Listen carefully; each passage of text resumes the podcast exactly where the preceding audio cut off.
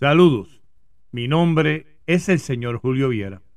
Bienvenido a esta bella aventura, siguiendo los pasos del maestro. Aquí encontrarás tal vez no lo que estás buscando, pero sí lo encontrado. Lectura tomada del Evangelio de San Mateo, capítulo 24, versículo 36. Dice en cuanto se refiere a ese día y a esa hora, no lo sabe nadie, ni los ángeles de Dios, ni siquiera el Hijo, sino solo el Padre. Escogí esta lectura específicamente ya que esta semana se celebra lo que se conoce como el Día del Muerto, no el Día de la Muerte, el Día del Muerto, y es el día en que se, recuerda o se conmemora, por ponerlo de alguna manera, el recuerdo de aquellos que partieron de esta etapa terrenal o de la vida como nosotros la conocemos. Han habido o hay diferentes teorías o pensamientos en cuanto a la muerte, a dónde vamos, qué hacemos, etcétera, etcétera. Desde la misma Biblia hasta libros como Dante, que le dan explicaciones diferentes a lo que va a suceder después de esta vida. La pregunta que yo siempre me he hecho, ¿y cuán importante es saber qué va a pasar mañana cuando hoy no le doy importancia a lo que debería de pasar hoy? Cuando nunca le he dado importancia a lo que hoy se supone que represente mi vida. Pero sin embargo, tenemos que darle o le queremos dar sentido a algo que no conocemos. Algo, digo yo, ¿verdad? Por lo menos yo no he conocido a nadie que venga del más allá y me puede explicar qué es lo que hay o deja de haber. Hay libros que hablan sobre eso, inclusive la misma Biblia habla sobre una resurrección en el caso de Lázaro, que se le han dado, que se le han dado matices diferentes, a veces sin sentido, pero pues este no es el momento de discutir sobre eso, o sea, como digo yo, eso es harina de otro costal. Pero son personas que me podrían hablar de lo que vieron después de la muerte. Yo honestamente les digo, ¿qué es más importante? ¿Lo que tengo en mano o lo que puedo tener? Yo creo que pensar en aquello que ni siquiera existe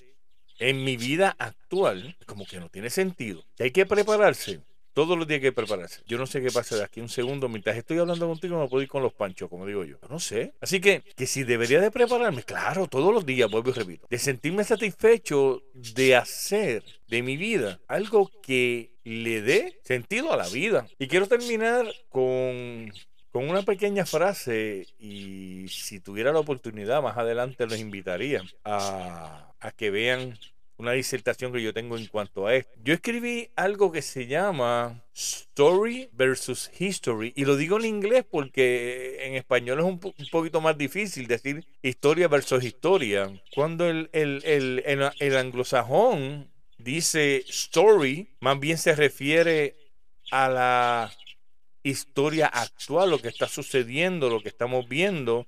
Y cuando dice history, más bien es algo que ha marcado la historia de tal manera que se recuerda. Story versus history. Y yo le pregunto siempre a la gente, especialmente a mis clientes, cuando estamos hablando de esto, cuando estoy tratando de, de utilizar lo que se conoce como técnicas motivacionales, yo regularmente utilizo esta frase para preguntarles, ¿qué tú quieres que sea tu vida? ¿Una historia que se cuente o una historia que se acabe?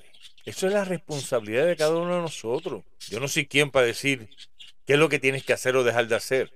Yo como coach o como consejero, nunca le digo a la gente qué es lo que tiene que hacer. A última hora es la decisión de cada cual, una decisión propia de lo que quiere hacer de su vida, con su vida y para su vida. Yo solamente soy un guía. Como les he dicho, eso de decirle que esto es bueno o esto es malo, por aquí tírate, tírate. No, no, no. Yo te voy a decir a ti en mi consulta, mira, ten cuidado con esto, ten precaución por aquí, esto quema, esto duele. Jamás te voy a decir, eh, no te quemes. No, yo te digo, esto quema. Si tú quieres tocarlo, eso es tu problema. Y el gran problema es que nosotros vivimos una vida en constante miedo a quemarme, por ejemplo, como acabo de decir ahora.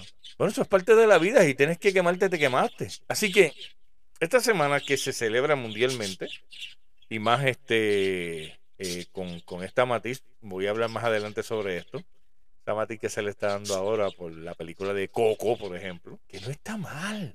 Yo tengo un cliente que me dijo hace poco, me dijo, estoy muy triste. ¿Y por qué estás triste? ¿Por qué no tengo la foto de una persona a quien amo mucho? Ajá, ¿y qué pasó? No, este, quiere decir que esa persona está, está en el limbo. Uy, esa palabra me trae tantos recuerdos. Que está en el limbo. Yo le dije a la persona, nunca, nunca, y te lo digo a ti también que me estás escuchando, nunca digas que hay más allá del charco sin haberte mojado los pies. Gracias por compartir estos minutos conmigo. Si te gustó, te invito a que seas cómplice de mi aventura e invites a otros a que también compartan con nosotros. No olvides que el maestro es uno y somos todos. Para comentarios, ideas o cualquier cosa que quieras compartir, puedes dejar tu mensaje a siguiendo los pasos del maestro yahoo.com. Gracias y que el maestro de Nazaret te bendiga siempre.